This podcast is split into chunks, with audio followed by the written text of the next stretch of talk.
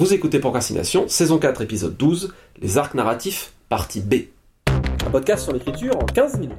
Parce que vous avez autre chose à faire et qu'on n'a pas la science incluse. Avec les voix de Mélanie Fazi, Estelle Fay. et Lionel. Je pense que sur l'entremêlement, en tout cas des fils narratifs, si on part du roman choral, pour moi il y a deux aspects importants à prendre en compte. D'une part, c'est qu'il faut avoir un fil ou un arc qui ait une progression, qui ait du sens, c'est-à-dire, on disait tout à l'heure, on peut pas l'enlever et le mettre dans un vide et il sera moins intéressant. Mais par contre, il faut quand même qu'il y ait une forme de progression et que cette histoire justifie son existence, on va dire. En tout cas, dans un roman choral, si on a un point de vue, il faut que le point de vue justifie son existence. Ça, c'est la première difficulté. Et on peut quelque part dire que la difficulté se multiplie de manière exponentielle parce qu'il y a une conséquence qu'il faut prendre en compte quand on écrit du roman choral, c'est qu'il faut prêter attention au rythme global du récit. C'est-à-dire que, en général, on aime de la variété dans un récit, simplement pour éviter la monotonie. Je veux dire, si c'est de l'action à 100 à l'heure du début à la fin, à la rigueur, ça peut être de l'action à 20 à l'heure. Finalement, au bout d'un moment, on a besoin, on voit plus, on a besoin de contraste pour maintenir l'intérêt, pour avoir de la diversité dans une progression narrative. Et là où ça devient complexe, c'est que si j'ai plusieurs fils narratifs à raconter ensemble, ou en tout cas en les alternant les uns avec les autres, il faut aussi que je pense à ne pas avoir peut-être que de la baston au début parce que tout le monde se bat, et ensuite que bah il n'y ait plus rien et que ça retombe comme un soufflet. Donc il y a une autre difficulté qui est que non seulement mon histoire doit pouvoir à peu près tenir debout, mais en plus il faut, enfin il faut, il faut rien, mais c'est mieux, ça c'est purement l'auteur qui parle, euh, c'est préférable, ça suscite mieux l'intérêt euh, si on arrive à panacher les ambiances presque comme, alors là, Estelle, c'est toi le spécialiste, mais presque comme, en tout cas, moi j'ai l'impression, un montage cinématographique où il va y avoir des enchaînements entre les fils narratifs de plans, peut-être de thématiques, ou justement jouer sur les contrastes. On peut faire ce qu'on veut, mais à mon sens, il faut en avoir conscience. C'est-à-dire que l'enchaînement est dicté par l'histoire, elle est dictée par les fils narratifs, mais il y a aussi une vision de plus haut niveau qui est la vision esthétique de qu'est-ce que je veux dans mon rythme d'histoire et comment je vais entremêler mes trames pour garder ça en tête. Bah après, quand on a les fils narratifs, on a tout qui est euh, au même plan, quelque part, sur un fil narratif. Et le temps, par contre, qu'on va passer sur chaque moment du fil, ça c'est nous qui allons en décider aussi, c'est ça qui va donner le rythme à l'histoire. Et par exemple, il peut y avoir trois mois de voyage qu'on fasse passer dans une ellipse, comme il peut y avoir cinq minutes de baston ou même pas une minute trente de duel qu'on va complètement étendre à l'infini, parce que pour les personnages aussi, ça leur paraît durer dix siècles. Donc voilà, c'est comment est-ce qu'on va euh, choisir de passer énormément de temps sur tel ou tel moment du fil et quasiment pas sur un autre. Après, sans oublier que même si on fait passer dans une ellipse ces trois mois de voyage, pour les personnages, ça a quand même duré trois mois et il faut qu'on sente ce passage du temps. Mais on n'est pas obligé de le faire sentir par ailleurs en euh, mettant au lecteur une description en 18 chapitres de la moindre auberge qu'il voit sur la route. Il y a une chose que j'ajouterais juste en plus de la question du temps, c'est la question. Moi, la question principale que je me pose même dans mes textes courts avec un seul arc, c'est principalement bon, je vais du point A pour atterrir à un point B. J'ai une idée de tous les éléments que je dois placer. Moi, je me pose pas la question du temps que de dans quel ordre j'amène les éléments, quel est le meilleur équilibre. Tiens, cet élément, je le sens bien ici, et ensuite, celui-ci, je le sens plutôt ici. Ce qui se complique dès lors qu'on a plusieurs intrigues où il faut faire ce travail. Mais je vois plus qu'en termes de temps, je vois ça en termes de pièces, que on a un tas de pièces à côté de soi qu'on va placer une par une, et il faut trouver le bon équilibre. Bah, pour rebondir un peu sur ce que disait Mélanie, aussi, un fil ou un arc narratif, c'est un outil de travail, mais c'est pas pour moi en tout cas euh, quelque chose à suivre absolument du début à la fin. Et par exemple, savoir où on place le début ou ce qu'on va mettre dans le premier chapitre de l'histoire, ça peut être aussi bien bah, à l'état A du début, ça peut être au, milieu donc euh, du fil d'histoire du personnage. Pareil, est-ce que l'état B, ça va être vraiment quelque chose qui soit clos sur lui-même ou pas? Est-ce qu'il va y avoir une ouverture?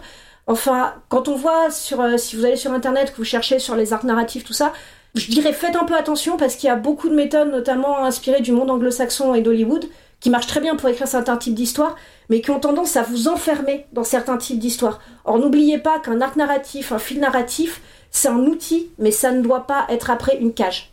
Absolument. Je ne peux qu'applaudir à demain.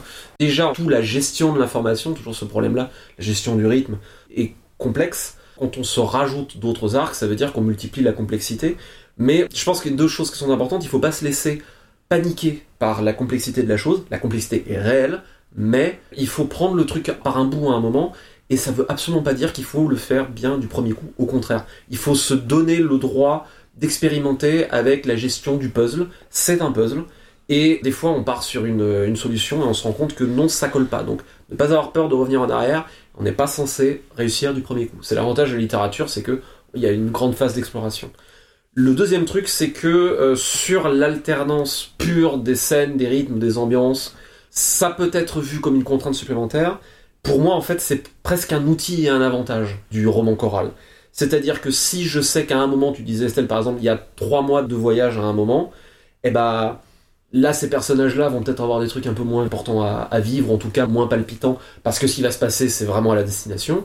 Mais si ça se trouve, entre-temps, je vais avoir un autre arc narratif qui est plus riche, sur lequel je vais mettre plus d'accent, ce qui va me permettre de maintenir une certaine tension narrative tout en donnant l'impression du passage du temps parce que oh, pour les autres il se sera passé plein de trucs. Et quand les types arrivent à la ville, si on dit qu'il s'est passé trois mois, effectivement il y a eu des conséquences comme tu dis, ils ont tous ils ont traversé le désert, ils ont des coups de soleil et tout. Mais c'est aussi un outil en fait pour maintenir sa tension narrative et son rythme. C'est une opportunité quelque part. Alors après, bah, deux trois petites choses sur comment jouer avec les fils narratifs peut-être. C'est très bête et très basique, mais une questions que j'aime bien me poser quand j'écris, c'est vraiment est-ce que j'ai placé mon début au bon endroit? Est-ce que j'ai placé ma fin au bon endroit? Et d'essayer donc de déplacer mon début et ma fin sur mes fils narratifs et de voir ce que ça donne. Ou de déplacer mon début, bah, de commencer non pas par tel personnage, mais par tel autre. Et de voir ce que ça donne, pareil. De vraiment expérimenter et euh, de voir finalement que la première solution que j'avais en tête, c'est pas forcément la bonne. Après, autre chose qui peut aider, pareil, ceux qui n'ont pas énormément d'expérience d'écriture, euh, envie d'en acquérir un peu plus, c'est quand vous avez des romans que vous aimez bien, de voir comment ça fonctionne. Vraiment, de voir comment fonctionnent les fils narratifs dans telle ou telle histoire que vous adorez, qui est proche de ce que vous voulez écrire. Et là, vous verrez encore une fois que c'est souvent très très varié, et que donc c'est pas juste l'espèce d'arc avec une montée et une descente qu'on a trop souvent, notamment sur Internet. Regardez vraiment la variété des romans dans la vraie vie, la variété des fils narratifs qu'ils offrent, et inspirez-vous de ça aussi. Quand vous-même vous êtes en train de faire vos propres fils, demandez-vous toujours s'il n'y a pas d'autres formes possibles. Wesley dans Princess Bride a cette euh, parole immortelle où il dit euh, La vie n'est que souffrance, ceux qui vous disent le contraire cherchent à vous vendre quelque chose. Je pense qu'on pourrait dire Les histoires ne fonctionnent pas avec des formules toutes cadrées comme ça. Ceux qui vous disent le contraire cherchent à vous vendre quelque chose. En général, c'est leur formule à eux. Ça me fait penser à, euh, si ma mémoire est bonne, les créateurs de South Park, c'est donc Trey Parker et Oliver Stone, qui ont donné une. Il y a une vidéo très courte, j'essaierai de la retrouver, qui fait deux minutes, où en gros ils disent on réfléchissait à la manière de narrer, de narrer des bonnes histoires, et on est arrivé à une conclusion extrêmement simple. Supposons que vous ayez toutes vos scènes sur un tableau Velleda qui s'enchaînent les unes avec les autres. Si les mots qui vont entre les scènes, c'est et alors, vous avez fait un truc qui va pas. Si il se passe A, et alors il se passe B, et alors il se passe C, il y a un truc qui cloche. Ce qu'il faudrait qu'il se passe, que les mots qui lient vos scènes soient par conséquent ou mais alors il se passe A, par conséquent il se passe B, mais alors il se passe C. C'est tout bête, hein, mais c'est une bonne chose à garder en tête quand on vise l'enchaînement et la progression de ces arcs narratifs. Si c'est juste une progression, je dirais plan-plan, où euh, il n'y a pas de surprise, où les choses n'ont pas de conséquences, comme tu disais euh, Estelle tout à l'heure, à la rigueur, on aurait envie de dire, bah, ami auteur, amène-moi au moment où ça change, amène-moi au moment où il y a quelque chose qui va avoir une influence sur la suite. Si c'est juste un déroulé linéaire, on peut se poser la question de la tension narrative. Et c'est fondamental à un arc narratif, de manière générale, et évidemment à leur entremêlement aussi. Alors il y a aussi quand même quelque chose que j'aimerais aussi dire sur les arcs narratifs et qui pareil me manque souvent quand je lis des méthodes d'écriture, qui est que l'arc narratif qu'on choisit, la manière dont on développe l'arc ou le fil de chaque personnage, ça dit aussi quelque chose profondément de la manière dont on voit ses persos et de la manière dont on voit son histoire. Très souvent, on dit donc pour faire une bonne histoire ou tout ça, mais la première question, c'est avant tout qu'est-ce qu'une bonne histoire et qu'est-ce qu'une bonne histoire pour nous? C'est-à-dire, ça va pas l'être forcément pour le voisin, pour l'autre roman, pour le prochain roman qu'on va écrire, par exemple. donc, notamment, je viens du théâtre et la structure euh, classique de la tragédie euh, de Racine que j'adore, des tragédies classiques en cinq actes, dit aussi quelque chose d'une vision du monde. Le parcours du personnage dans les cinq actes de la tragédie classique dit quelque chose d'une vision du monde, d'une vision du destin qui va écraser les personnages après leur avoir donné un dernier souffle, par exemple.